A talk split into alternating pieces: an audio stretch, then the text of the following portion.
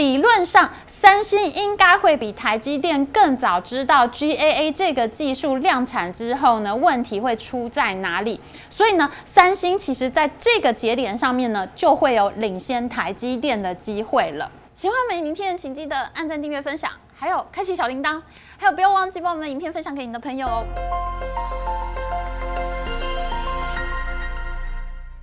大家好，我是 Amy。台湾护国神山台积电和韩国最大公司三星集团在晶圆制造上面的热战开启了最新回合。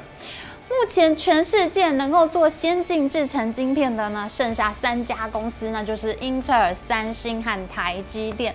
目前台积电是遥遥领先三星和英特尔。英特尔，我们先前已经做过影片了哈，在十纳米制程呢，它就出现困难，做不下去，目前呢被甩在最后面。英特尔的执行长基辛格还一度公开喊话，美国政府不应该补助台湾厂商，因为台湾是一个很危险的地方。那在三星集团这方面呢，三星的晶片良率呢不到台积电的一半，那也是非常的凄惨。三星集团内部呢，甚至还启动了廉政调查，他们要调查为什么花这么多。钱买这么多设备，资本支出这么的大，为什么做出来的晶片就是不能用呢？无论是 Intel 还是三星跟台积电的较量呢，我们先前都已经做过影片，深入探讨过。如果没有看过影片的人，可以赶快回去复习哦。还有还有，你也可以把这些影片都分享给你的朋友们哦，让他们呢跟你也可以有一起讨论的话题。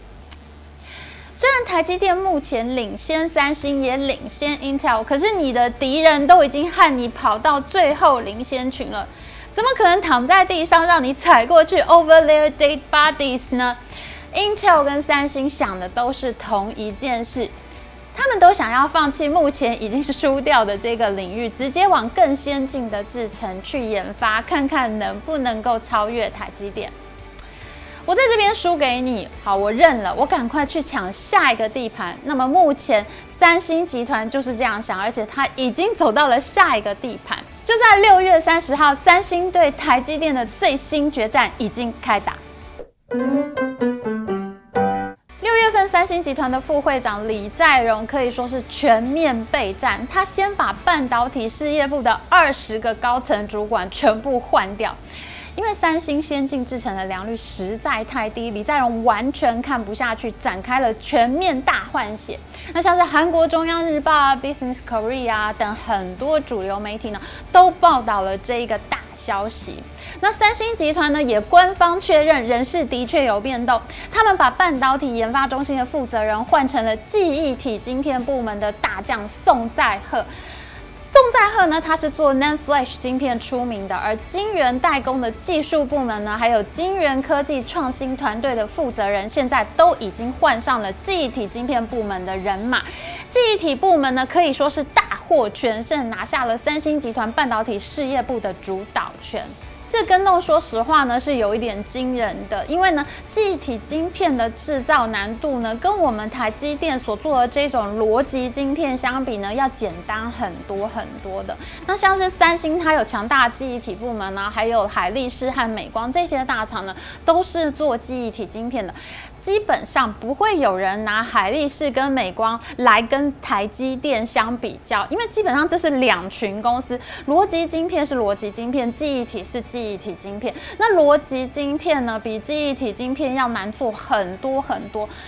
所以三星集团这样的调度呢，究竟能不能够让记忆体部门的人带领三星的晶圆制造部门起飞？我觉得这一点呢，是还蛮需要继续观察的重点。不过李在镕在太子时期呢，一直被大家认为是一个好好先生，人缘非常非常好。跟他强人形象的爸爸李健熙相比呢，几乎就是两个极端。没有想到李在镕独挑大梁之后呢，出手非常的果决。他本来呢涉及了前韩国总统朴槿惠受贿案入狱，结果呢三星集团是群龙无首，对韩国经济影响实在太大了，所以呢李在镕几乎是被经济特赦提前出狱，这在韩国社会呢也引发了不小的争议。但是李在镕一出狱以后呢，几乎就是把他半导体事业部呢当成了他的整顿重心。他一出狱呢，就立刻飞到美国去拜访，要在美国盖晶圆厂，跟台积电一较高下。那么李在镕呢，还在去年底把三星集团的三大事业板块的 CEO 都全部换掉了耶。本来呢，三星集团是半导体、消费电子和行动通讯三个事业板块，那他把行动通讯并到消费电子板块下面，那就变成了半导体和消费电子两大板块并重，而半导体事业部的负责人呢，则换成了庆贵贤。那可见呢，李在镕他是非常非常重视半导体业务的。无论这一次他决定让记忆体部门主导晶圆制造部门呢，无论这个是否是一个正确的决定，那我觉得呢，台湾都应该要更加重视李在镕才对。他很显然已经不是以前那个乖乖的三星太子李在镕了。三星的半导体事业部全面换血，这是为了什么呢？李在镕一完成新的人事任命，他就立刻飞到荷兰去抢曝光机了。大后方当然得要有合意的人接手，前线才能够血战，抢来的东西才能有人顾得好。李在镕在六月份呢去欧洲两个星期，最重要的一站呢就是去荷兰的艾斯摩尔抢曝光机。我们知道啊，现在艾斯摩尔呢几乎就是掌握了世界大厂的生死。在他们暂停出货 EUV 深紫外曝光机给中国的晶圆制造一个中芯国际之后呢，其实几乎艾斯摩尔就是为中芯国际呢直接定下一个发展的天花板了。那中芯国际就很难超越这个天花板。因为他根本就拿不到适当的设备来做先进的晶片，而我们台积电呢，过去非常重要的研发负责人蒋尚义蒋爸，他去中国任职呢，他就被认为呢，他最重要的任务其实就是要去跟艾斯摩尔拿曝光机的。目前台积电仍然是全球 EUV 曝光机的最大买家，全球机台呢有一半都是掌握在台积电的手上。那台积电采用 EUV 机台所制造出来的晶圆呢，占全球产量的百分之六十五。你想想看，他拿到了一半的机台，却抢到了百分之六十五的产量，这还是非常有效率、非常超前的生产节奏，是不是呢？去年艾斯摩尔总共出货四十八台 EUV 曝光机，那三星拿到了。十五台，台积电拿下了二十台。今年呢，则是预计出货五十一台，三星已经预定了十八台，而台积电呢，预计至少要拿下二十二台。数量上面呢，三星是相当的有野心，它跟台积电的差距已经没有前年那么大了。而这一次呢，李在镕访问欧洲，回到韩国之后呢，韩国媒体呢就传出他对三星内部讲话的内容。李在镕说呢，他今年呢，艾斯摩尔如果有多做的 EUV 机台，三星就可以拿得下来。也就是说呢，他在之前所预定的十八台 EUV 曝光机之外，艾斯摩尔还会为三星额外生产机台的意思。那目前我们不知道这个额外生产的机台会有多少台，因为全球的半导体设备都非常的紧缺，非常的缺货。不过呢，三星内部呢还是把这个消息呢当做重大胜利来处理的。除了抢曝光机之外啊，李在镕这一次的欧洲行呢，还拜访了英飞凌、西门子、恩智浦、ARM 这些大厂，并且呢还传出三星集团有意要收购恩智浦半导体的消息。非常有意思哈，因为恩智浦半导体的前身就是荷兰的飞利浦半导体，而荷兰的飞利浦半导体呢，就是我们台积电刚刚创立的时候呢，它的原始大股东。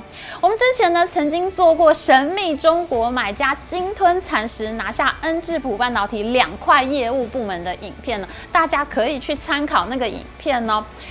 恩智浦呢，在半导体产业有非常悠久的历史，它有技术专利的含量呢，也有现成的客户。这些呢，我们在神秘中国买家为何看上恩智浦的影片中呢，都分析过了。那三星集团考虑收购恩智浦的理由呢，其实也非常的相似。这真的是后续我们必须要密切观察的一桩重量级交易案。李在镕这么积极备战呢，当然就是为了六月三十号要跟台积电开打的这一场环绕式闸极之战。这是三星集团呢在这一段时间酝酿的最大事件。六月三十号开始，三星就会用环绕式闸极的制程来量产他们的三纳米晶片。这是一个在半导体业界非常重大的事件。为什么呢？因为呢，现在晶片已经越做越小了，现行的技术已经没有办法再小下去了。所以到了二纳米制程之后呢，业界的共识就是要用环绕式闸极技术才能够做出来。那么现行的骑士长效电晶体已经小不下去了，这什么意思呢？我们赶快来看看这张图。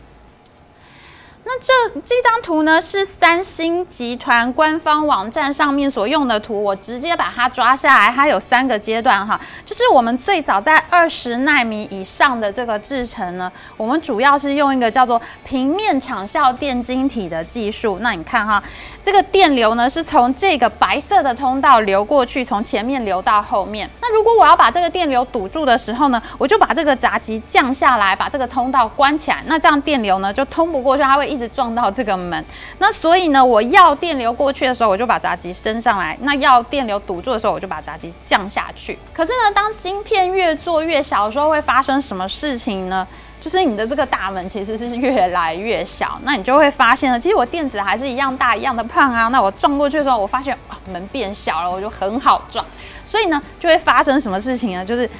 当这个平面长效电晶体越来越缩小的时候呢，这个电就会从下面漏出去。所以呢，在二十纳米以下的制程呢，半导体业界就用这个骑士长效电晶体来处理。这是什么意思呢？它就会变成这个通道呢变得细细长长的。我们看到这个白色的通道本来是很大很粗很大一条马路，可是呢，它现在就把马路变得很细小。那这样电流过去的时候就变得没有那么顺畅，就已经阻隔很多了嘛，而且这个路又比较的小。那所以呢，它的大门这个闸机呢，在关下去的时候呢，就能够比较有力的堵住电流。可是这个骑士场效电晶体同样也有一个问题是，当它在做的越变越小的时候呢，它也发现它的门呢再也关不住这个漏电的情况，这个电流就会从这个下方通道的下方漏出去。而且呢，其市场效电晶体有一个缺点是，它这个通道因为太细太长，当电流撞它撞久了以后呢，它就开始变得歪七扭八、歪歪扭扭的，所以它送电就变得不那么稳定。那所以呢，到了三纳米以下的制程的时候呢，其实半导体业界呢就认为呢，这个骑士场效电晶体已经做不下去了，它必须要变成。环绕式闸极结构，那是什么意思呢？就是说它的这个通道呢，就从原本这个垂直的细长通道变成了横的这个四方形的通道。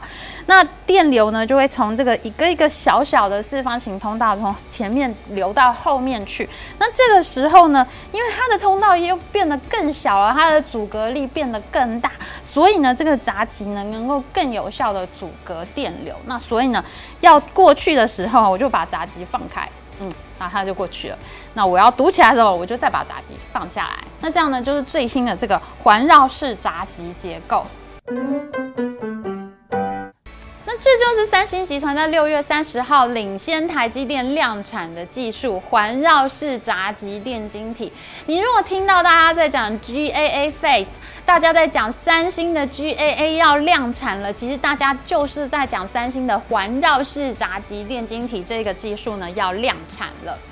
三星从五年前就开始投资这个技术，而且它还和 IBM 和 Global Foundry 革新半导体合作，所以这一次呢，他们的技术也不是自己埋头傻傻研发的，也是有其他科技大厂帮忙的哦。那我们台积电在三纳米的制程上，仍然是决定用上一代的骑士场效电晶体技术来做，它并没有想要在三纳米呢就先冲击 GAA 技术。那预计今年呢，台积电的三纳米会进入量产，那明年呢就可以开始交付给客户。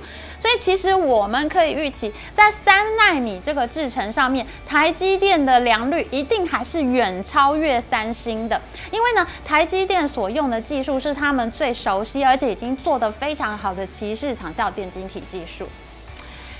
然而呢，三星宣布量产的消息呢，还是冲击了台积电的股价。已经很久没有看到四百八十块的台积电了，真的是非常非常的便宜了啦。那为什么市场会有这样的反应？三星一量产，台积电就下跌呢？因为目前三星和台积电呢都是表定要在二零二五年呢用 GAA 环绕式闸机技术呢量产二纳米晶片的。可是呢，三星现在等于是先走一步，在今年的三纳米制程就先用 GAA 技术来量产。理论上，三星应该会比台积电更早知道 GAA 这个技术量产之后呢，问题会出在哪里。所以呢，三星其实在这个节点上面呢，就会有领先台积电的机会了。那其实当初呢，台积电能够超越 Intel 呢，它也是在十纳米的制程上面下了苦功。他们全面动员这个夜鹰计划，由创办人张忠谋亲自带领集团精英员工突破十纳米天险，一举超越了 Intel。所以呢，目前三星也对 GAA 技术呢寄予厚望，希望能像夜鹰计划帮助台积电超越 Intel 那样呢，希望 GAA 技术呢就能成为三星。集团超越台积电的关键战役。不过我们知道啊，三星过去呢也是经常在制程和良率上面吹嘘的。三星这家公司的风格呢，是它的制程呢有一点点小小的进步，它就会拿出来公布，拿出来一直讲个不停。这跟我们台积电十拿九稳才说话的态度呢是有很大不同的。所以，究竟三星做这个三纳米 GAA 晶片的成效如何呢？还是非常需要进一步追剧观察的。当然，我们也非常的紧张，因为这件事情很有可能会动摇到我们护国神山的地位。所以呢，我们也会非常密切的更新三星与台积电之争的最新发展。大家一定要记得准时追剧哦。好的，我们今天影片就到这边。如果你喜欢我们影片的话，请记得帮我们按赞哦，还要记得按订。音乐家开启小铃铛，还有还有，如果你喜欢这一集影片的话，请帮我们把影片分享给你的朋友们，这样你跟你的朋友就有相同的话题，有共同的话题可以来聊天喽。好的，那我们就继续追剧吧，拜拜。